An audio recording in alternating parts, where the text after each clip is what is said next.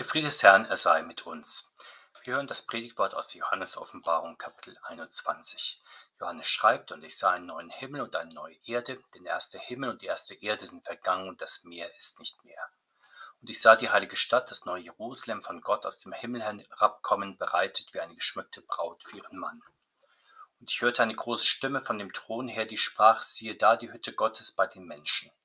Und er wird bei ihnen wohnen, und sie werden sein Volk sein, und er selbst, Gott mit ihnen, wird ihr Gott sein. Und Gott wird abwischen alle Tränen von ihren Augen, und der Tod wird nicht mehr sein, noch Leid, noch Geschrei, noch Schmerz wird mehr sein, denn das Erste ist vergangen. Und der auf dem Thron saß, sprach, siehe, ich mache alles neu. Und er spricht, schreibe, denn diese Worte sind wahrhaftig und gewiss. Und er sprach zu mir, es ist geschehen, ich bin das A und das O, der Anfang und das Ende. Ich will dem Durstigen geben von der Quelle des lebendigen Wassers umsonst. Wer überwindet, der wird es alles ererben, und ich werde sein Gott sein, und er wird mein Sohn sein. Die Feigen aber und Ungläubigen und Frevler und Mörder und Unzüchtigen und Zauberer und Götzendiener und alle Lügner, deren Teil wird in dem Fu sein, der mit Feuer und Schwefel brennt, das ist der zweite Tod. Und es kam zu mir einer von den sieben Engeln, die die sieben Schalen mit den letzten sieben Plagen hatten, und redete mit mir und sprach, Komm, ich will dir die Frau zeigen, die Braut des Lammes. Und er führte mich hin im Geist auf einen großen und hohen Berg und zeigte mir die heilige Stadt Jerusalem herniederkommen aus dem Himmel von Gott. Die hatte die Herrlichkeit Gottes. Ihr Licht war gleich dem alleredelsten Stein, einem Jaspis, klar wie Kristall. Sie hatte eine große und hohe Mauer und hatte zwölf Tore und auf den Toren zwölf Engel und Namen darauf geschrieben, nämlich die Namen der zwölf Stämme der Israeliten. Von Osten drei Tore, von Norden drei Tore, von Süden drei Tore, von Westen drei Tore. Und die Mauer der Stadt hatte zwölf Grundsteine und auf ihnen die zwölf Namen der zwölf Apostel des Lammes. Und der mit mir redete, hatte einen Messstab, ein goldenes Rohr, um die Stadt zu messen und ihre Tore und ihre Mauer. Und die Stadt ist viereckig angelegt und ihre Länge ist so groß wie die Breite. Und er maß die Stadt mit dem Rohr zwölftausend Stadien. Die Länge und die Breite und die Höhe der Stadt sind gleich und er maß ihre Mauer 144 Ellen nach Menschenmaß, das der Engel gebrauchte. Und ihr Mauerwerk war aus Jaspis und die Stadt aus reinem Gold, gleich reinem Glas. Und die Grundsteine der Mauer um die Stadt waren geschmückt mit allerlei Edelsteinen. Der erste Grundstein war ein Jaspis, der zweite ein Saphir, der dritte ein Chalcedon, der vierte ein Smaragd, der fünfte ein Sardonyx, der sechste ein Sarder, der siebte ein Chrysolith, der achte ein Beryl, der neunte ein Topaz, der zehnte ein Chrysopras, der elfte ein Hyazinth, der zwölfte ein Amethyst. Und die zwölf Tore waren zwölf Perlen, an jedes Tor war aus einer einzigen Perle, und der Marktplatz der Stadt war aus reinem Gold wie durchscheinendes Glas. Und ich sah keinen Tempel darin, denn der Herr, der allmächtige Gott, ist ihr Tempel, er und das Lamm. Und die Stadt bedarf keiner Sonne noch des Mondes, dass sie ihr scheinen, denn die Herrlichkeit Gottes erleuchtet sie und ihre Leuchte ist das Lamm. Und die Völker werden wandeln in ihrem Licht, und die Könige auf Erden werden ihre Herrlichkeit in sie bringen, und ihre Tore werden nicht verschlossen am Tage, denn da wird keine Nacht sein. Und man wird die Pracht und den Reichtum der Völker in sie bringen, und nichts Unreines wird hineinkommen, und keiner, der Gräuel tut und Lüge, sondern allein die geschrieben stehen in dem Lebensbuch des Lammes. Der Herr segne diese Worte an uns. Amen. Mit den Augen des Johannes dürfen wir schon in die neue Welt Gottes hineinblicken. Wir sehen, dass Gott am Ende der Welt und der Zeit einen neuen Himmel und eine neue Erde machen wird. Was heißt aber neu? Die schöne neue Welt, die Johannes in Umrissen sieht und beschreibt, sie ist kein Traum, so wie in mancher Science-Fiction-Film schildert, ein vollautomatisierter Ort des Fortschritts mit allerlei technischen Raffinessen und exotischen Lebewesen. Die neue Welt Gottes ist aber auch nicht die ideale Gesellschaft, so wie sie Philosophen und Denker in unterschiedlichen Utopien erträumen eine klassenlose Gesellschaft, in der man ohne zu arbeiten im Wohlstand lebt und anderes mehr. Schließlich ist die neue Welt Gottes auch nicht der sphärische Schwebezustand, der Esoterikern vor Augen steht, ein schwereloser Raum, der Trance erfüllt mit von körperlosen Seelen und Geistern, verfließenden Klängen und Farben und anderem mehr. Die neue Welt Gottes ist also keine Welt der Fantasie und des Traumes, aber auch nicht nur die alte Schöpfung ein wenig aufpoliert und erneuert, nicht nur von manchem kleinen Mangel beseitigt, aber sonst ganz und gar die alte, so wie es sich manches Märchen vorstellt, wenn Menschen und Tiere hundert Jahre oder mehr in einen tiefen Schlaf fallen, und dann wieder wach werden und nahtlos da weitermachen, wo sie zuvor aufgehört haben. Wäre es so, dann würde Gott mit dem Tod und dem Ende der Welt ja nur den Pausenknopf drücken, um dann in der Auferstehung die Taste für Wiedergabe im alten Programm zu betätigen. Doch wir hören hier Gott, der auf dem Weltenthron sitzt, sagt, siehe, ich mache alles neu. Der alte Himmel und die alte Erde sind vergangen und auch all das ist vorbei, was dieser Welt und Zeit in unguter Weise den Stempel aufdrückt etwa Krankheit und Tod, Sünde und Schuld, Unfriede und Chaos, auch Umweltzerstörung, Naturkatastrophen gibt es in der neuen Welt nicht mehr. Keine Erdbeben, Stürme, Hungerkatastrophen.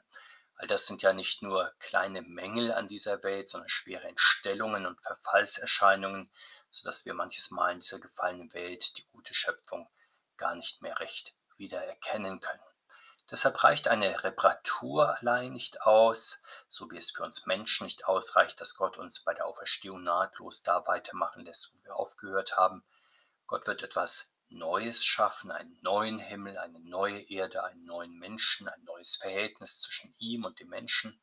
In der neuen Welt wird Gott die anerkannte und verehrte Mitte aller Dinge sein. Schauen wir mit Johannes auf wichtige Eigenschaften dieser neuen Welt Gottes. Sie ist zunächst von Gott schon gestaltet, fix und fertig. Der Mensch muss diese Welt nicht erst urbar machen. Das Land ist kultiviert.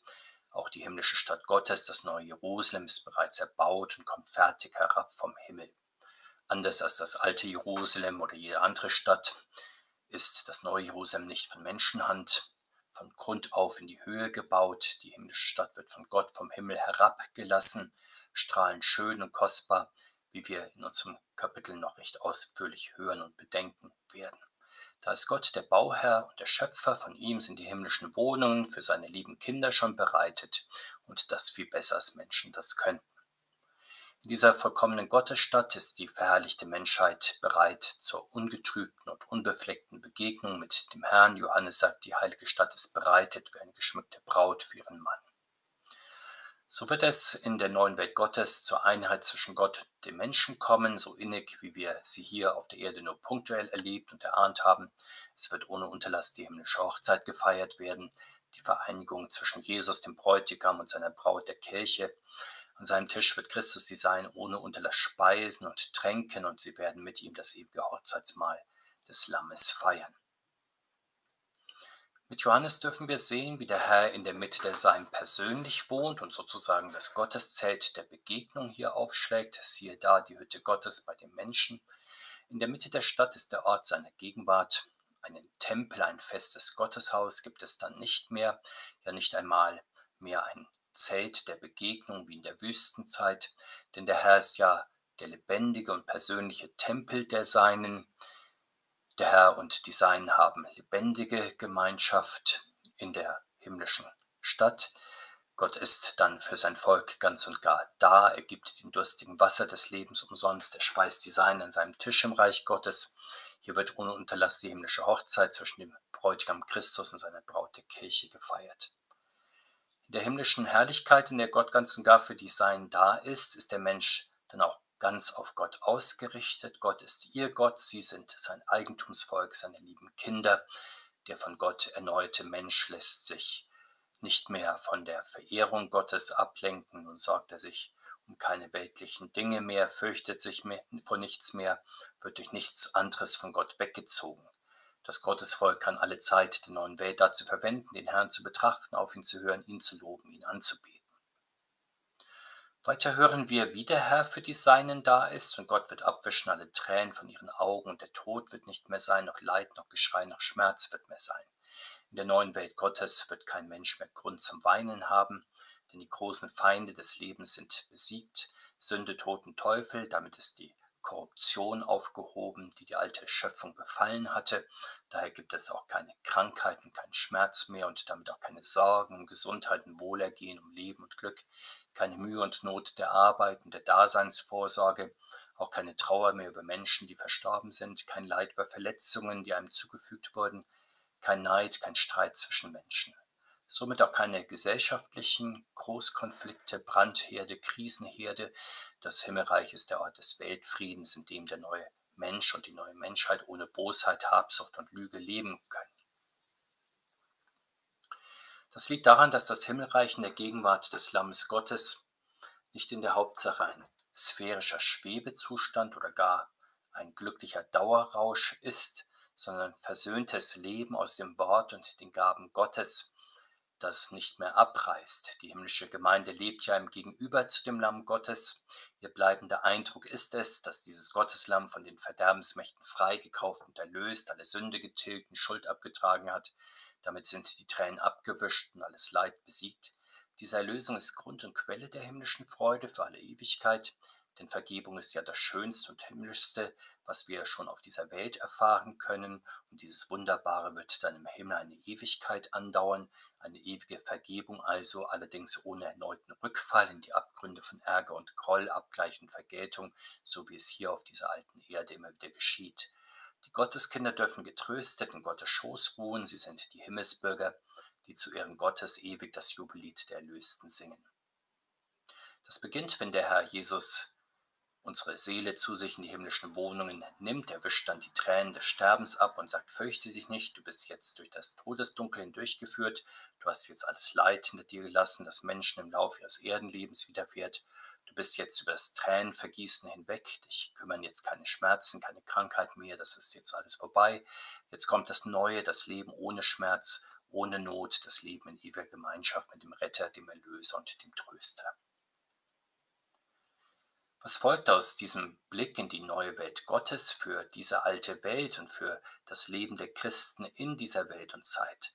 Als Christen sind wir schon jetzt Kinder des Himmels, deshalb zieht es uns sozusagen immer wieder nach oben hin zum, zu Christus und zur himmlischen Gottesstadt. Das unterscheidet uns auch von den Menschen hier auf dieser Erde, auch von unserem alten Menschen, der zu dieser sterblichen Welt gehört, den es nach unten zieht. Der neue Mensch des Glaubens ist eingeladen zum Hochzeitsmahl des Lammes. Es ist gut, wenn wir das in unserem Alltag festhalten, wenn wir Menschen begegnen, die in den leidvollen Erfahrungen ihres Lebens nicht von einer neuen Welt zu träumen wagen, wenn wir uns unter Menschen finden, die über ihre Arbeit und ihren täglichen Daseinskampf hinaus nicht zu neuer Hoffnung finden, wenn wir vielleicht auch dazu neigen, alle Erfüllung unseres Lebens den Lebenszweck und Sinn in Essen und Trinken, Zerstreuung und dem Glück dieser Welt zu suchen. In all dem soll unser neuer Mensch stark bleiben und dem Alten nicht nachgeben. Für diesen guten Kampf unseres Glaubens, in dem wir in dieser Welt und Zeit stehen, haben wir die große Verheißung des Herrn. Wer überwindet, der wird es alles ererben und ich werde sein Gott sein und er wird mein Sohn sein. Wir erfahren weiter, dass der Himmel offensichtlich kein Ort für jeden ist. Hier hat Gott dann schließlich über seine Feinde triumphiert und der Glaube auch über den Unglauben. In der alten Welt gibt es bekanntlich Menschen, die gar nicht am Himmel Anteil haben wollen und die das durch ihre Einstellung und ihr Tun belegen. Unser Bibelwort nennt sie feige, ungläubige und frevlerische Menschen, Mörder, unzüchtige Zauberer, Götzendiener, Lügner. Der Himmel ist für sie dann ganz offenkundig ein eher abschreckender Ort, weil dort die Erretteten den dreieinigen Gott feiern und die Erlösung, die er vollbracht hat.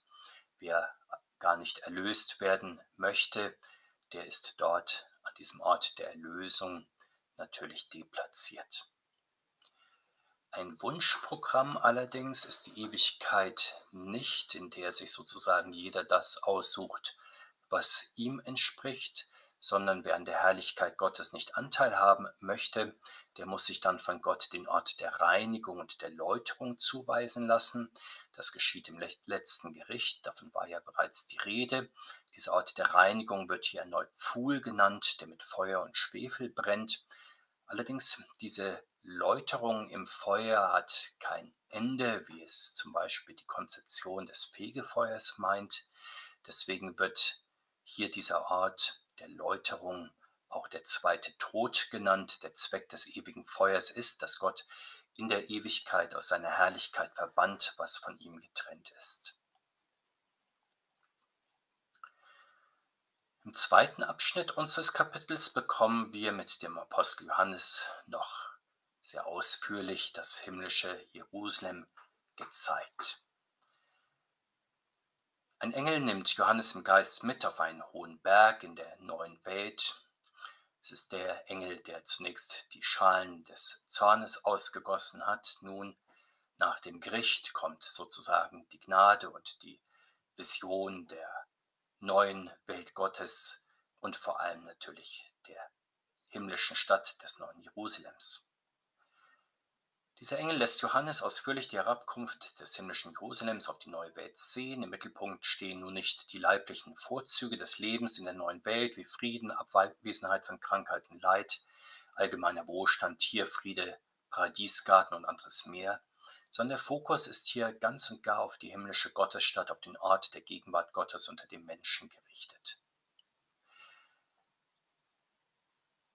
Gottesstadt ist, wie wir bereits hörten und bedachten, eine strahlende Erscheinung aus glänzendem Licht. Das himmlische Jerusalem wird durchstrahlt von der Herrlichkeit Gottes. Das erinnert an den ersten Tag der Schöpfung, an dem Gott bereits spricht, es werde Licht und es ward Licht. Mit der heiligen Stadt Jerusalem kommt das Paradies auf die neue Erde, allerdings nicht nur der Garten Eden, von dem wir noch im letzten Kapitel der Offenbarung hören werden, nun geht es ja um das Herz des Paradieses, um die Hauptstadt sozusagen. Das ist eben die heilige Stadt, in der Gott selbst mit seiner Herrlichkeit und den Seinen wohnt und die Erlösten und Verherrlichten um sich sammelt. Diese ewige Stadt lässt Gott vom Himmel herab in kaum vorstellbarer Perfektion.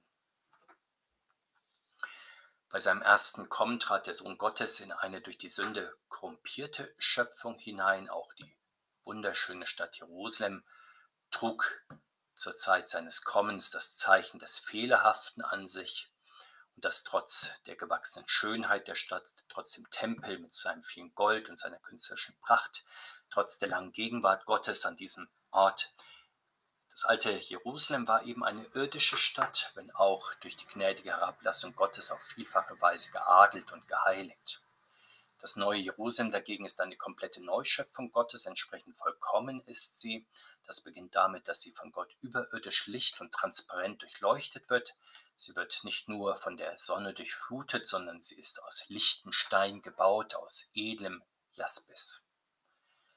Weiter ist diese Stadt die Stadt der Engel, der Apostel und Propheten. Sie ist von Gott erbaut auf dem Grund der Apostel und Propheten. Die zwölf Grundsteine tragen den Namen der Apostel. Auf die zwölf Tore sind die Namen der zwölf Stämme Israel geschrieben. Bekrönt und bewacht werden die Tore jeweils von einem Engel. Diese perfekte Stadt ist erbaut aus lebendigen Stein, die Gott durch seinen Geist zusammenfügt zu seinem geistlichen Haus, zu seiner geistlichen Himmelstadt. Perfektion begegnet uns auch den Maßen der Stadt. Länge, Breite und Höhe sind gleich. Es handelt sich also um einen Kubus, einen Würfel. Auch die genaue Ausdehnung wird uns mitgeteilt. Der Kubus ist gut 2200 Kilometer lang, breit und hoch, also eine eigene Welt für sich, allerdings ganz und gar licht und durchsichtig, eine ausgedehnte Welt, ein eigener Kosmos voll der Herrlichkeit und Heiligkeit Gottes. Ganz anders in Charakter und Ausmaßen war, wie wir wissen, der Tempel in Jerusalem mit seinem Allerheiligsten. Das Allerheiligste selbst war bekanntlich ein kleiner, lichtloser Raum, von den Blicken der Außenwelt vollkommen abgeschirmt, für niemanden zugänglich als für den hohen Priester an einem Tag des Jahres. Nachdem der Vorhang zum Allerheiligsten zerriss, als der Gottessohn die Erlösung vollbracht hatte, musste sich natürlich auch das Allerheiligste von Grund auf verändern. Es musste groß, licht, durchsichtig, zugänglich werden für die Glaubenden aus allen Völkern und allen Zeiten. Auch die Maße der Umfassungsmauer werden uns mitgeteilt. Sie beträgt erstaunlicherweise nur 70 Meter, also im Verhältnis zum Lichtkubus letztlich gar nichts. Es gibt verschiedene Erklärungen für diese etwas merkwürdige Proportion. Mancher meint, mit den 70 Metern sei nicht die Höhe der Mauer, sondern ihre Dicke gemeint.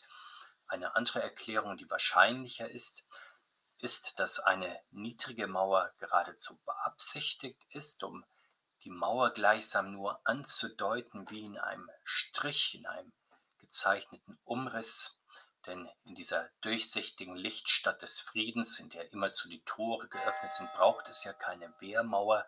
Die Glanzherrlichkeit des Herrn ist die eigentlich feurige Mauer, das flammende Schwert, das die Unberechtigten aus dieser Stadt fernhält. Auch im Baumaterial der himmlischen Stadt herrscht Perfektion. Wir hörten schon von den Mauern, die aus Jaspis sind, der einem Quarz, einem Kristall gleicht.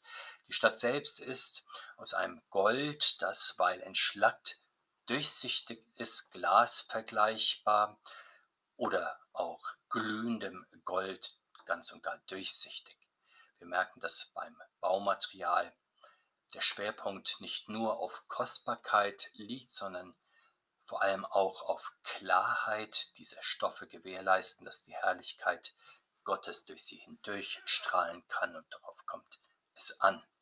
Die Grundsteine, auf denen die Namen der Apostel stehen, sind geschmückt mit allerlei kostbaren Edelsteinen. Es sind die Steine, die nach dem zweiten Buch Mose schon zum Schmuck des hohenpriesterlichen Brustschildes gehörten. Diese Steine schmücken nun sozusagen die Apostel, beziehungsweise genauer gesagt den Grund, den sie gelegt haben, nämlich Jesus Christus, der der eigentliche Hohepriester der Seinen ist. Die zwölf Tore sind jeweils aus einer einzigen Perle gemacht. Das nimmt das Gleichnis Jesu auf, nachdem das Himmelreich einem Menschen gleicht, der alles verkauft, um eine besondere Perle zu erwerben. Ein einziger Zugang in die ewige Stadt Gottes ist für jeden Menschen so eine einzigartige Perle wert, alles andere, alles Irdische dafür herzugeben. Perfektion herrscht schließlich auch im Inneren der ewigen Stadt. Dort braucht es das Vorläufige, das Provisorische, nicht mehr etwa die Sonne und den Mond als Lichtspender, denn Gott mit seiner Herrlichkeit und das Lammers Licht dieser Welt spenden den Schein. Der Herr Christus ist das offenbare, sichtbare Licht dieser neuen Welt. Auch einen Tempel benötigt man im himmlischen Jerusalem nicht, denn Gott Vater und Gott der Sohn sind in Person der Tempel des himmlischen Gottesvolkes. Gott Vater ist gleichsam der Rahmen, der Glanz, der Sohn Christus als Gotteslamm die konzentrierte und sichtbare Mitte. Der dreine Gott ist die sichtbare und unbestrittene Sonne, um die sich im Himmelreich alles dreht. Dort reißt das Gespräch mit Gott nicht mehr ab. Der Sichtkontakt und Gesprächsfaden mit dem Herrn Christus wird nicht mehr unterbrochen die Heiligkeit des Vaters, das Licht des Sohnes, das Feuer des Heiligen Geistes, sie durchstrahlen, durchwirken die Seinen. Das Lamm Gottes führt die Seinen von einer Erkenntnis zur anderen, von einem Abendmahl zum nächsten. So ist die Herrlichkeit des Himmels ein ewiges Fest, Auge in Auge mit dem Herrn. Es fließt aus seinem Mund und seiner Hand hervor. An die Stelle der irdischen Niedrigkeit der Kirche wird in der Ewigkeit dann ein Zustand der Herrlichkeit treten. In der himmlischen Stadt werden die Christen nicht mehr verfolgt, verachtet oder beraubt, so wie es in dieser Welt üblich ist. Da gehen die Dinge einen umgekehrten heiligen Gang. Die Völker, sie strömen hin zu Gott, sogar die Könige und Herrscher suchen ihn. Wie die Weisen aus dem Morgenland Christus Gold, Weihrauch und Myrrhe an die Krippe brachten, so bringen die Mächtigen der Welt nun ihre Schätze zu Christus ins himmlische Jerusalem hinein. Vor allem aber ist das himmlische Jerusalem ein Ort der Heiligkeit und der Gerechtigkeit. Anders als in der alten Welt haben Bosheit und Unrecht hier gar keinen Platz mehr. Hier hat der Wille Gottes unbedingte Geltung. Deshalb werden die Tore nicht verschlossen. Nacht gibt es nicht, vor allem aber nicht die Finsternis des bösen Tuns.